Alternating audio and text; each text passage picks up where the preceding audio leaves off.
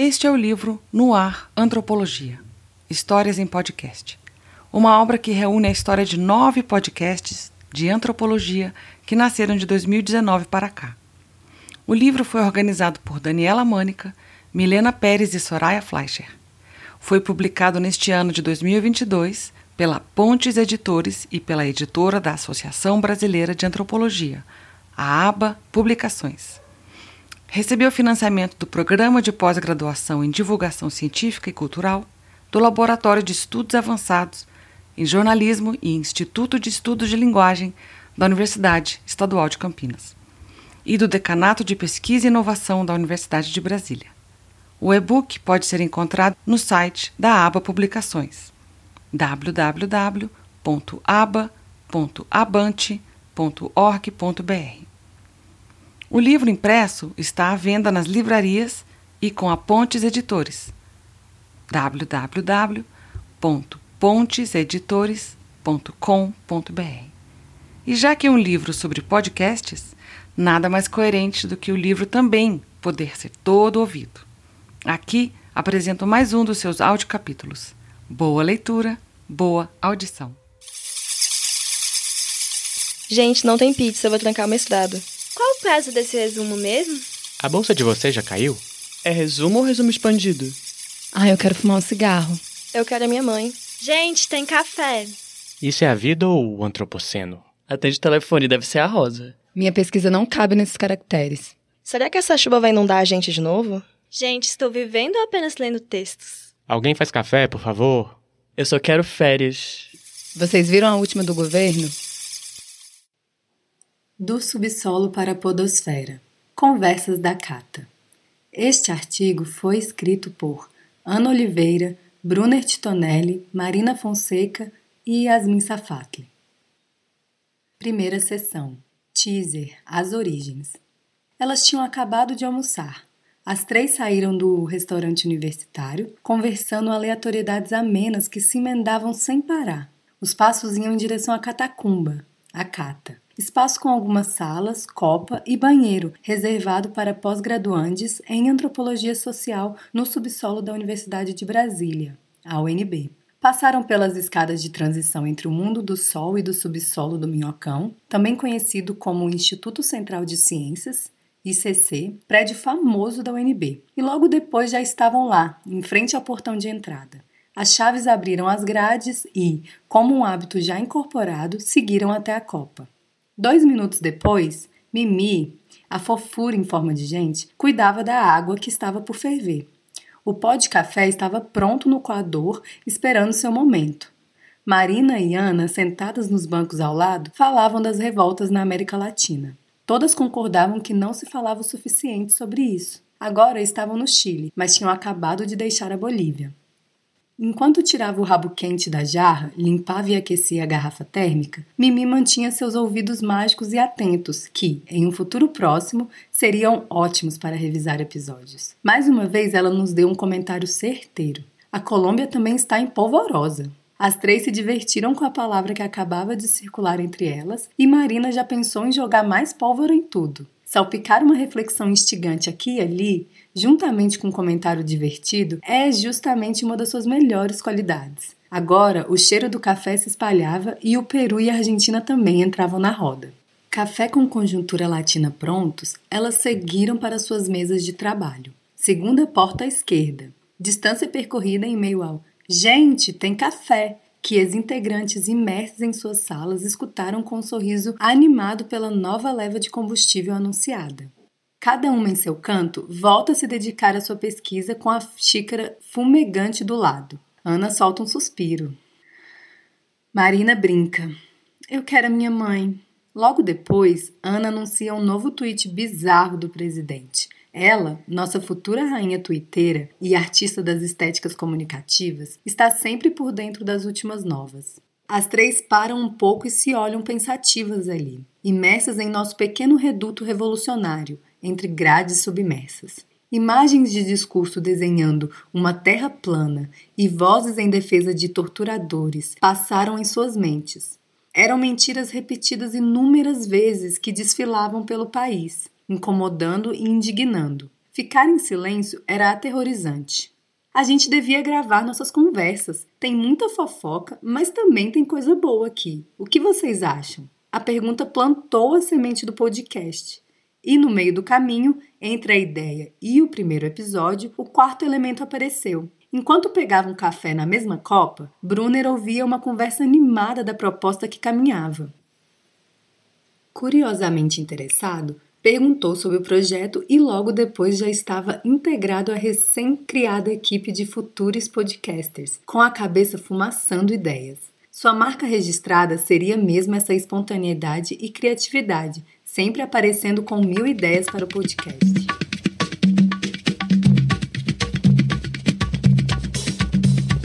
Segunda sessão. Episódio 0. Por que Cata? Não foi exatamente assim, mas poderia ter sido. O nosso podcast abduz o público para esse mundo de clima acolhedor, atmosfera informal, com cheirinho de café, conversas e reflexões entre colegas e amigos. A catacumba, carinhosamente chamada de cata, é um dos cantinhos encantados da UNB, onde mestrandes e doutorandes da antropologia trabalham desde 1972, ano de criação do Programa de Pós-Graduação em Antropologia Social, o PPGAS. É um espaço de estantes, livros, mesas, cadeiras, rede para cochilo, pessoas, fones de ouvido, café forte sem açúcar e morcegos. Sim, morcegos. Por isso, no início de cada episódio, vocês escutam o som de asinhas de morceguinhos batendo. Há um tempo, nossos antropólogos em formação conviveram com morcegos na cata e, desde então, nós, catacumbeiros, somos chamados também de morceguinhos.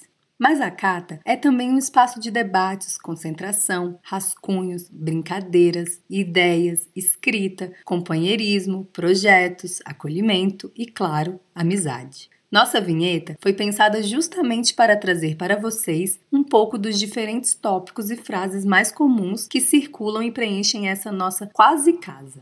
Nas cadeiras ou nas redes, desabafamos, colocamos nossas angústias, jogamos para os ventos do subsolo aquilo que, às vezes, em palavras escritas ou digitadas, não conseguimos expressar. O nome do nosso podcast, Conversas da Cata, veio emprestado do evento acadêmico que era a cara da Catacumba, transformada em congresso e organizado pelos próprios pós-graduantes do PPGAS. O evento surgiu quando catacumbeiros levaram os debates e conversas animadas que ocorriam sem hora marcada nesse ambiente para a sala de reuniões, uma antiga sala de aula espaçosa com quadro na parede. Esses catacumbeiros já sabiam na época que o que conversavam podia ser levado para outros colegas. Assim, trabalhos foram apresentados e discutidos em um ambiente aconchegante. Mesas e oficinas com temas de grande interesse de discentes inspiraram e animaram algumas gerações catacumbeiras. A partir de 2013, o evento passou a ter um caráter oficial e anual. As sete edições do evento Conversas da Cata já foram mais que suficientes para transformar este evento em uma tradição muito benquista pelos estudantes de pós-graduação e graduação. Cada comissão organizadora tem autonomia para reinventar tudo de acordo com a conjuntura e necessidades descobertas. Assim, o que começou como uma conversa mais interna entre colegas mais ou menos próximos se transformou em um espaço de acolhimento, debate e experimentação que se expandiu para a graduação, outras instituições e até mesmo outros formatos. A autonomia, o jeitinho informal e as conversas muito produtivas desse encontro estudantil foi o que nos inspirou a guiar o espírito do evento rumo para fora daquele subsolo. Assim, ele adquiriu uma nova forma: ondas sonoras navegantes pela podosfera. No fim dessa sessão, colocamos uma foto bem característica da nossa catacumba. Essa foto é de autoria do Brunner Titonelli e tem como legenda Nossa querida Cata, aconchego e concentração.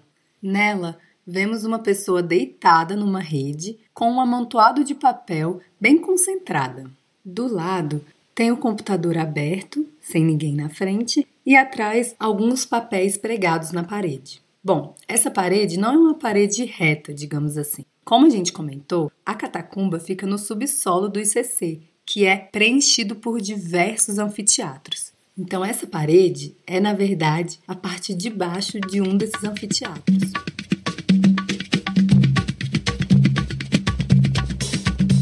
Terceira sessão: Episódio 1 A trajetória do podcast. Mas nosso projeto não surgiu apenas da Cata. Ele foi tomando forma em conversas nos intervalos de aulas, nas mesas de bar, nas caminhadas pela universidade, nas angústias das leituras. Até que um dia aconteceu aquilo que algumas pessoas chamam de coincidência e outras de o universo atuando a nosso favor. Ana apareceu com um edital do Estúdio Ralacoco de Comunicação Comunitária da Faculdade de Comunicação da UNB, a FAC. Estavam se propondo a ajudar em projetos de podcast. Sentamos juntos na catacumba e botamos nossas ideias no papel. Assim, fomos acolhidos em uma sala pequena com isolamento acústico e fomos instruídos por uma equipe muito querida na arte da gravação e edição. O podcast nasceu do nosso desejo de pular os muros da universidade com as nossas vozes, alcançar um público que normalmente não lê os nossos textos e não comparece nos nossos eventos, falar de nossas pesquisas e mostrar a importância da ciência da antropologia mundo afora.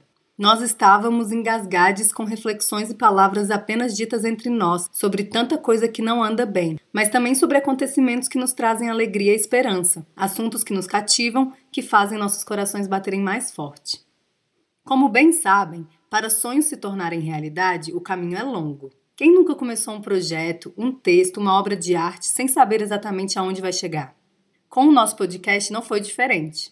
Das ideias iniciais até o formato que temos hoje foi uma jornada e tanto. Debatemos, discordamos, atrasamos, mudamos, repensamos, até conseguirmos entender qual era o nosso objetivo e como queríamos concretizá-lo. Os aprendizados, assim, não foram apenas das técnicas de produção, mas também do trabalho em equipe, desenvolver o que chamamos de linha editorial, chegar a um consenso de como queremos tocar o podcast. O processo de criação coletiva tem dessas coisas, né? E percebemos que estarmos abertos para que esse projeto se transforme conforme as necessidades enfrentadas, como também acontecia com o evento acadêmico a cada edição, é um passo importante. Assim, a espontaneidade e a experimentação fazem parte da organização. De vez em quando, acontecimentos importantes e comoventes nos obrigaram a readaptar o cronograma para não perdermos o momento de falar sobre o assunto e, quem sabe, contribuir para as causas defendidas. Foi assim com os protestos que tomaram as ruas do Peru e com o tópico do marco temporal em 2020. As manifestações no Peru aconteceram depois que o agora ex-presidente Martim Vizcarra sofreu impeachment e o político chamado Manuel Merino, ligado a uma agenda conservadora de direita, tomou posse. Ele nomeou uma série de ministros nessa linha política, no episódio, falamos sobre a violência policial que fez duas jovens vítimas no Peru e sobre as várias reivindicações desses protestos. A demanda não era apenas pela renúncia de Merino, mas também por uma nova Constituição, já o nosso episódio 6, A História Não Começa em 1988, o marco temporal como negação do direito originário, diz respeito a uma ação no Supremo Tribunal Federal, o STF, que defende que povos indígenas só teriam direito às terras que ocupavam efetivamente no dia 5 de outubro de 1988, dia da proclamação da Constituição. Se tornada lei, essa tese teria o poder de paralisar os processos de demarcação de terras indígenas em curso e até mesmo de reverter demarcações já feitas. Discutimos por que essa lei seria uma tragédia para os povos indígenas e falamos do seu teor um tanto colonialista e de como nela é ignorado o histórico de expulsão e negação de acesso das diferentes etnias às suas terras. Bom, retomando o fio da meada, quando o caminho da nossa equipe podcaster parecia mais firme, veio a pandemia da Covid-19, nos afastando do estúdio da Rala Coco e da nossa querida Catacumba. O podcast acabou se tornando cada vez mais um espaço de conexão, desabafo e divulgação do que estávamos passando e pesquisando em meio a esse cenário digno de filme distópico, né? Foi a maneira que encontramos de nos mantermos conectados entre nós e com os colegas, mesmo com a distância física, e transformarmos algumas angústias em processo criativo a ser compartilhado com alguns cliques. No final dessa sessão, temos uma foto um tanto nostálgica. A nossa equipe, Marina, Mimi, Ana e Brunner, no estúdio Ralacoco, possivelmente gravando o primeiro episódio. Quem tirou essa foto foi o Fernando Alves, a quem agradecemos imensamente pelos ensinamentos.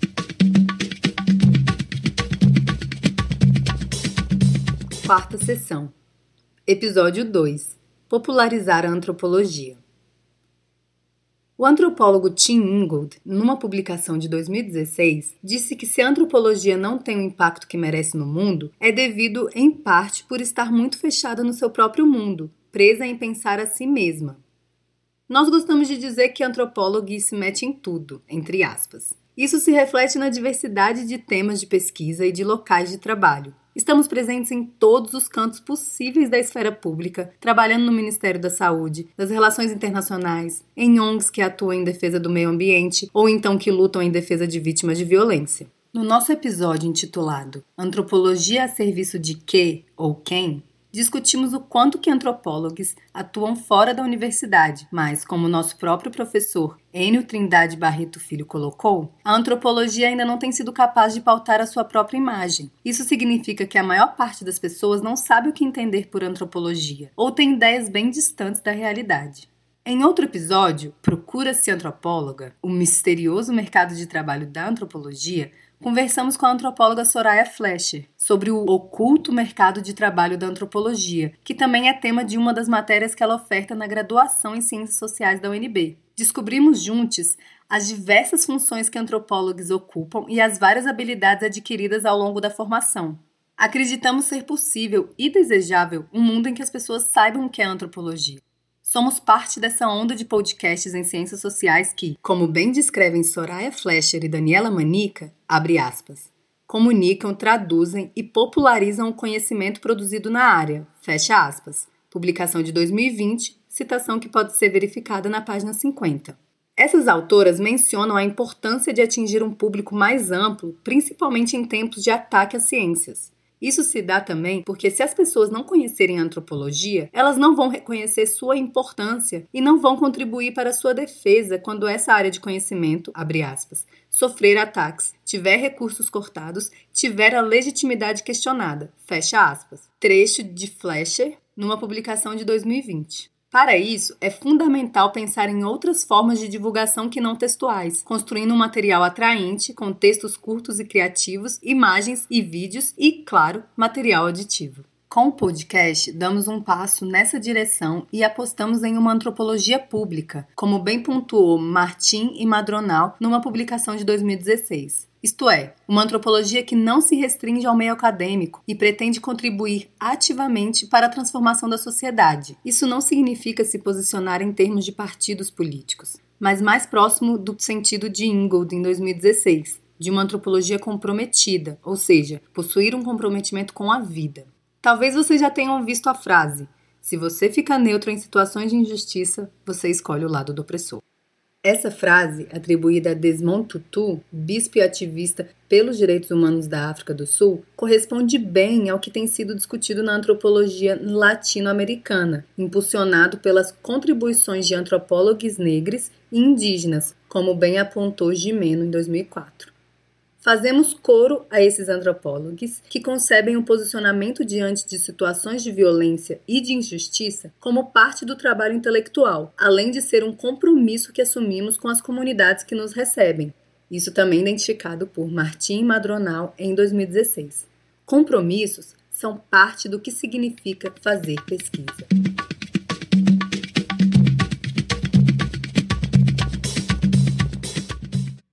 Quinta sessão Episódio 3 Irreverência e Antropologia.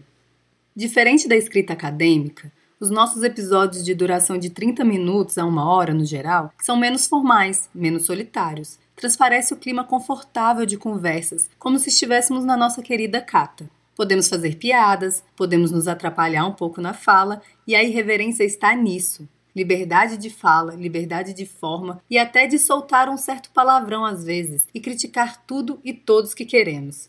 Irreverência é cada um me poder se expressar de forma autêntica, do jeitinho que se é. Viemos de um ambiente universitário no qual a linguagem, principalmente a escrita, é bastante regrada e sujeita a diversas normas. Essa linguagem, a dificuldade de acesso, é preciso saber como e onde procurar, e o tamanho de muitos textos acaba por manter as pesquisas restritas à comunidade acadêmica. Nós queremos falar mais sobre nossas pesquisas sem nos preocuparmos se estamos usando a fonte Times New Roman 12 e espaçamento 1,5, as chamadas normas ABNT. E o que poderia estar mais distante desse formato do que a onda sonora irreverente? Assim, nos permitimos fugir dessas regras. Ainda que saibamos que, no mundo dos podcasts, outras regras vigoram, percebemos que estas estão mais condicionadas ao que desejamos e aos nossos objetivos pessoais, e não ao que já é imposto.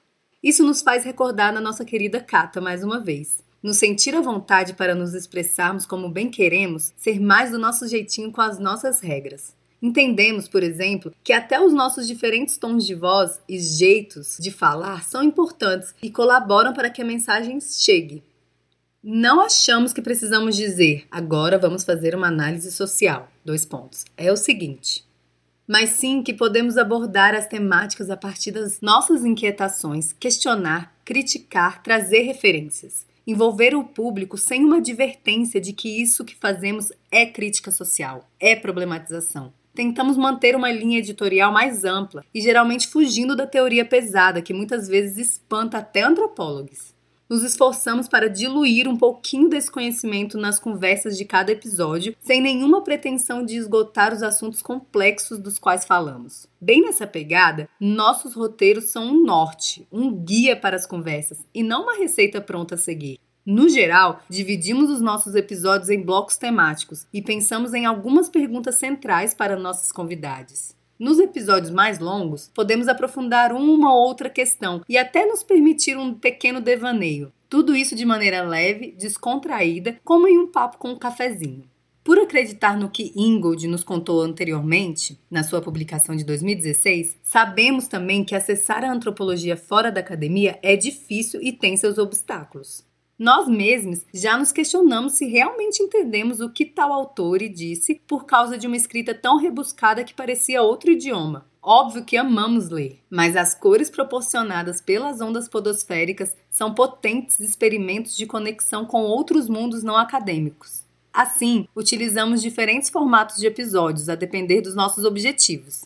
As nossas séries são conjuntos de episódios e pílulas que têm uma temática maior em comum, um guarda-chuva, por assim dizer, como as revoltas de 2019 nos países da América Latina. Nosso podcast nasce junto com essa efervescência popular. Nem bem dávamos os primeiros passos e já iniciamos com uma série que chamamos de Especial América Latina, que no momento de escrita deste texto conta com três episódios: Chile, Colômbia e Peru, e ainda não está encerrada. Através das nossas conversas com pessoas vivendo os protestos de pertinho, buscamos explicar um pouco das motivações por trás das manifestações e mobilizações populares e perceber as diferenças e as semelhanças entre o que os nossos vizinhos latino-americanos estão vivendo. A veia antropológica de comparar pulsa fortemente quando falamos sobre esse tema. Nós e os nossos convidados sempre ficamos surpresos com os paralelos entre as situações vividas pelos nossos países. A característica fundamental dessa série é a análise das semelhanças existentes com a situação brasileira.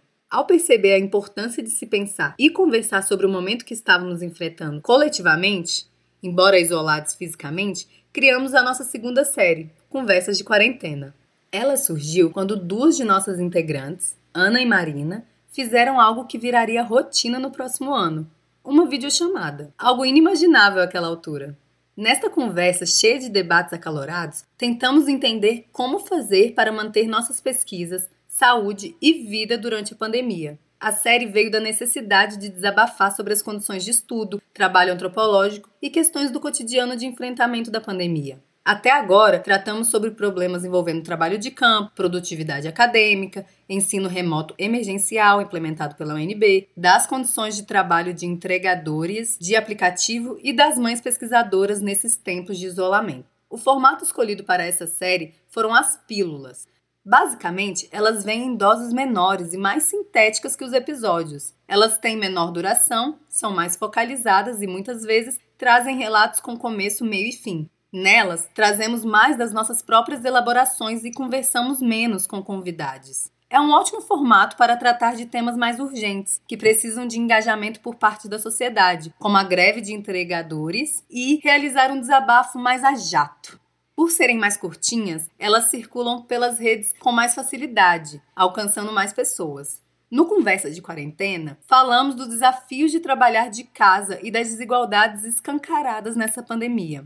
Em uma das nossas cinco pílulas produzidas dessa série, falamos sobre o trabalho de campo, o método mais usado na antropologia em tempos de pandemia. Como este envolve geralmente o deslocamento de antropólogos para observar, participar, conversar e aprender com as outras pessoas, buscamos conversar com quem realizou seu trabalho de campo nos últimos minutos do segundo tempo, antes do apito que dava início à quarentena pela Covid-19.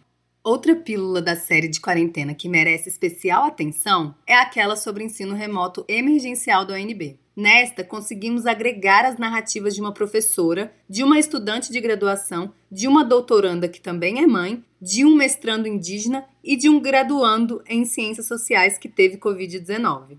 As aulas presenciais migraram para o formato virtual, assim como seminários, eventos acadêmicos, reuniões, dentre outros. Isso fez com que toda a comunidade acadêmica tivesse que se readaptar a esse novo formato. Muitos estudantes tiveram problemas com acesso à internet, dificuldades financeiras e ainda enfrentaram o luto, o adoecimento e os cuidados de familiares mais vulneráveis. O episódio é uma forma de não nos fazer esquecer que, por trás da tela, existem diferentes histórias e desafios a serem enfrentados nestes tempos de pandemia. Outro assunto muito abordado no nosso podcast e principalmente nas nossas pílulas são as experiências de mobilização política, protestos e movimentos sociais. Afinal de contas, foram esses acontecimentos que alimentaram o nosso desejo de fazer ciência em outro formato, né? No podcast, buscamos sempre trazer um contexto mais geral e entender o que está por trás de tal movimento. Na pílula sobre a greve dos entregadores de aplicativos, por exemplo, discutimos como o fenômeno da chamada plataformização de empresas precariza as condições de trabalho dessa categoria. Esse conceito diz respeito ao processo de empresas oferecerem seus serviços através de aplicativos e sites na internet, de maneira que os encontros físicos entre os agentes envolvidos se tornam cada vez mais escassos. Sob a promessa de liberdade de escolha e pouca burocracia, esses trabalhadores precarizados precisam trabalhar muitas e muitas horas por dia para conseguir uma remuneração mínima. Eles não têm direito a seguro em caso de acidente ou assalto. Estamos nos aventurando também a falar sobre alguns assuntos mais gerais, porque há magia nas coisas mais cotidianas. E não só magia, o dia a dia nos revela muito sobre a nossa sociedade, como ela sofre os efeitos de um mundo conectado, globalizado como dizemos nas ciências sociais, e da forma como se dá a economia e as relações entre pessoas e países. O futebol é um bom exemplo. É só olhar para como se dá o financiamento dos times e o que eles nos revela sobre interesses de quem detém o poder. Ou então, por que houve mudanças no estilo do jogo? De onde esse jeito específico de jogar vem? Quem determina isso? O que isso tem a ver com a globalização? A antropologia também olha para as arquibancadas nessa tentativa infindável de entender o mundo e deve se apropriar dessas situações que são tidas como corriqueiras para alimentar debates importantes feitos também fora da academia. Por que não discutir sobre racismo usando os cantos das torcidas organizadas? Queremos desmistificar a ideia de antropólogo Indiana Jones, com caderninho, chapéu e facão desbravando a selva, assim como aquela ideia de acadêmico sempre calado, sentado no seu gabinete, lendo até o raiar do dia. Nossa antropologia também é feita nos corredores e nas mesas de bar, e ela não perde sua potência por isso o formato mais livre do podcast e as publicações escritas na internet que eu acompanho nos permitem também trazer autoras não tão valorizadas dentro da universidade. Além de resgatar a produção de inspirações para nós, como Zora Hurston e Marlene Cunha, usamos o nosso espaço para divulgar o trabalho de nossos colegas, como em nosso episódio 5, Zora Hurston e as Negras Antropologias, e na Pílula 6, nossos passos vêm de longe. Coletivos negros na pós-graduação, construção e resgate do nosso saber. Zora Hurston e Marlene Cunha são antropólogas negras. Zora nasceu em 1891, era estadunidense e trabalhou com folclore negro nos Estados Unidos e com a religião voodoo no Haiti e na Jamaica. Seus trabalhos mostram a relação entre gênero e raça e o papel subversivo do folclore.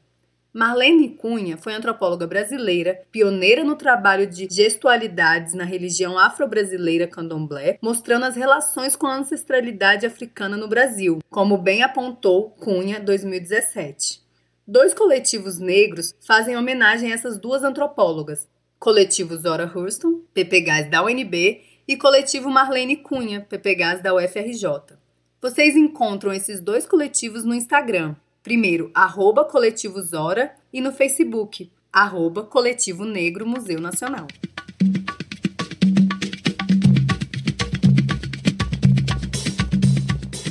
Sexta sessão. Episódio 4. Construindo redes. Ao adentrar a podosfera, percebemos a necessidade de estar presentes em redes sociais, como o Instagram e o Twitter. Bom, fomos experimentando diferentes maneiras de administrar as redes, pegando o jeito e conhecendo o nosso público. De acordo com os dados oferecidos pelo próprio Instagram, nossos principais ouvintes são de Brasília, 57,8%, mulheres, 60,2%, majoritariamente entre 25 e 34 anos. Isso também mostra que ainda temos um caminho a percorrer para circular na internet de maneira a dialogar com pessoas de outros cantos do Brasil e de outras idades e profissões. Para conseguir ampliar a nossa rede, percebemos que deveríamos começar aproximando de colegas e pessoas com as quais nós temos afinidades. Por isso, criamos a série Indicação de Quinta nas nossas redes sociais. Em tempos de desvalorização da ciência, de crises sociais, políticas, sanitárias e de ódio à diversidade, essas redes se tornam ainda mais importantes. Assim como o espaço físico da Catacumba e o evento Conversas da Cata nos levam a conhecer pesquisas e projetos maravilhosos que muitas vezes não conseguem o alcance que merecem, a indicação de quinta foi a forma que encontramos para fazer isso no modelo virtual. Bom, toda quinta-feira lançamos uma dica, ou quase toda, lançamos uma dica nas nossas redes sociais de algum trabalho que gostamos, desde editoras independentes, canais de divulgação científica com propostas parecidas com as nossas, até clube de escrita. Aumentar a visibilidade do podcast e o número de ouvintes e assim antropologizar mais o mundo é possível, dentre várias outras formas, por engajamento também nas redes sociais. A forma que encontramos para manter as redes ativas, não só com episódios, foi diversificando o que postamos e compartilhando mais informações interessantes do mundo das ciências sociais e da antropologia. Por isso, além de nos ouvir, vocês também podem ler histórias da catacumba que estão sendo lançadas aos poucos bem aos poucos, eu diria. Trata-se de relatos de colegas e professores que vivenciaram esse espaço de convivência em diferentes momentos. A série Antropólogas Marginalizadas também surgiu do desejo de manter as redes ativas, com uma pegada diferente. Apresentamos brevemente a biografia e relevância de antropólogos discriminados no meio acadêmico por conta de raça. Aqui estamos falando de uma realidade social, não biológica, por conta de classe, orientação sexual e ou país de origem. Dessa maneira, fazer podcast é muito mais do que fazer apenas episódios sonoros. Nos tempos de hoje, é também estar presente nas redes sociais e usá-las para falar do que é importante para a gente. Das diversas ferramentas que essas plataformas nos oferecem, a Stories do Instagram é a que utilizamos com mais frequência. Sempre compartilhamos as prévias com títulos, imagens e um pequeno áudio dos episódios e pílulas. Gostamos dessa ferramenta por ser um ambiente mais pessoalizado, em que o público pode conhecer os rostos por trás das vozes do podcast. Tornamos tudo mais pessoal, mais afetivo e saciamos um pouco das curiosidades ao colocar tanto a nossa carinha como o processo de gravação e de edição para jogo nos stories. Por fim, mas nem um pouco menos importante, é nas nossas redes sociais que vocês conhecem nossa quinta integrante. Isso mesmo, quinta integrante, que ao mesmo tempo é a nossa mascote, a gata revolucionária Mercedes. A dona do grande miado da América Latina está sempre presente nos nossos momentos de gravação e edição dos episódios e acompanhando as notícias do Sul Global. No final dessa nossa sessão, vocês podem ver a foto da nossa quinta integrante e mascote mais fofa e peluda, Mercedes, junto com o seu microfone e a bandeira Wipala ao fundo. Essa foto foi tirada pela Marina Fonseca.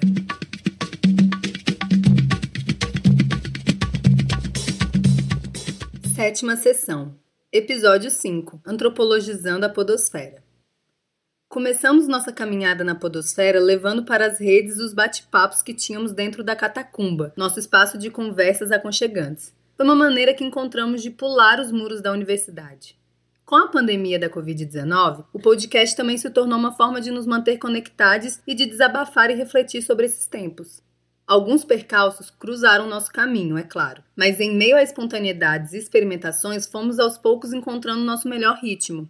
A navegação em ondas sonoras transcorreu com irreverência. Com nossos diferentes tons de voz, desviamos dos padrões estabelecidos por regras em Times New Roman 12 espaço 1,5. Seguimos em direção a mundos não acadêmicos, usando alguns conceitos das ciências sociais de forma acessível, antropologizando mais ouvidos. Nesse momento tão polarizado, marcar posições significa avançar um pouco nas trincheiras. Acrescentamos uma pulguinha atrás da orelha, um dilema, uma nova perspectiva ao universo de possibilidades em que nossos ouvintes circulam. Nesse caminho, compartilhamos e provocamos reflexões sem perder os toques de leveza necessários à vida. E aí, tá esperando o quê? Vê na sua plataforma favorita e aperta o play. Esse capítulo foi gravado por Ana Oliveira. Nas nossas redes sociais, nós compartilhamos não apenas os episódios, mas também indicações de perfis de podcasts e muito mais, como vocês puderam ver ao longo do capítulo. Vocês nos encontram no Twitter e no Instagram com o arroba podcast da Cata, com K.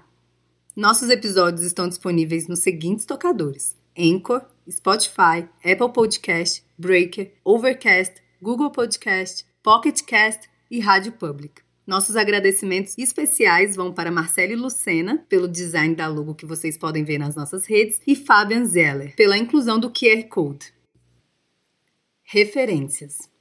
A primeira referência é Cunha, João Apílio de Oliveira, Em Busca de um Espaço, a linguagem gestual no candomblé de Angola, a memória de Marlene de Oliveira Cunha, publicado em Cadernos de Campo, São Paulo, número 26, volume 1, de 2017. Em seguida, temos a referência da Soraya Flash, na publicação Professoras usam o podcast para divulgar antropologia, publicado na entrevista para o blog Dissertação sobre Divulgação Científica em junho de 2020. A terceira é da Soraya Fleischer e Daniela Manica, Ativando a Escuta em Tempos Pandêmicos, publicado pelo Boletim da Ampox, Ciências Sociais e o Coronavírus, número 78, em 7 de julho de 2020. Depois, tivemos a referência do Tim Ingold, Chega de Etnografia, a educação da atenção como propósito da antropologia, publicado em Educação, Porto Alegre, volume 39, número 3, da página 404 a 411, em 2016.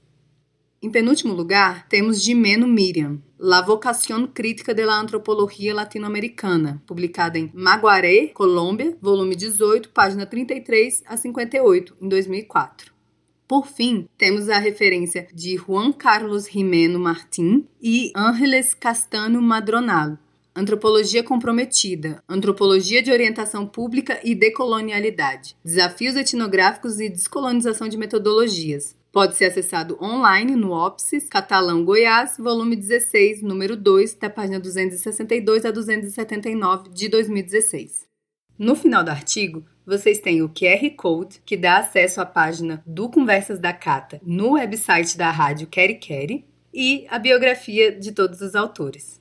Primeiro tem Ana Carolina Oliveira, mestranda em Antropologia Social na Universidade de Brasília, com enfoque na área de Antropologia Econômica. Tem interesse por questões relacionadas aos fenômenos de globalização, financiarização da economia e formação de Estado. Também estuda as práticas e tecnologias envolvidas nos projetos de desenvolvimento nacional, seu e-mail é a.carolinaroliveira.gmail.com. Depois temos o Brunner Titonelli Nunes, doutor em Antropologia Social pela Universidade de Brasília e mestre em Antropologia pela Universidade Federal Fluminense.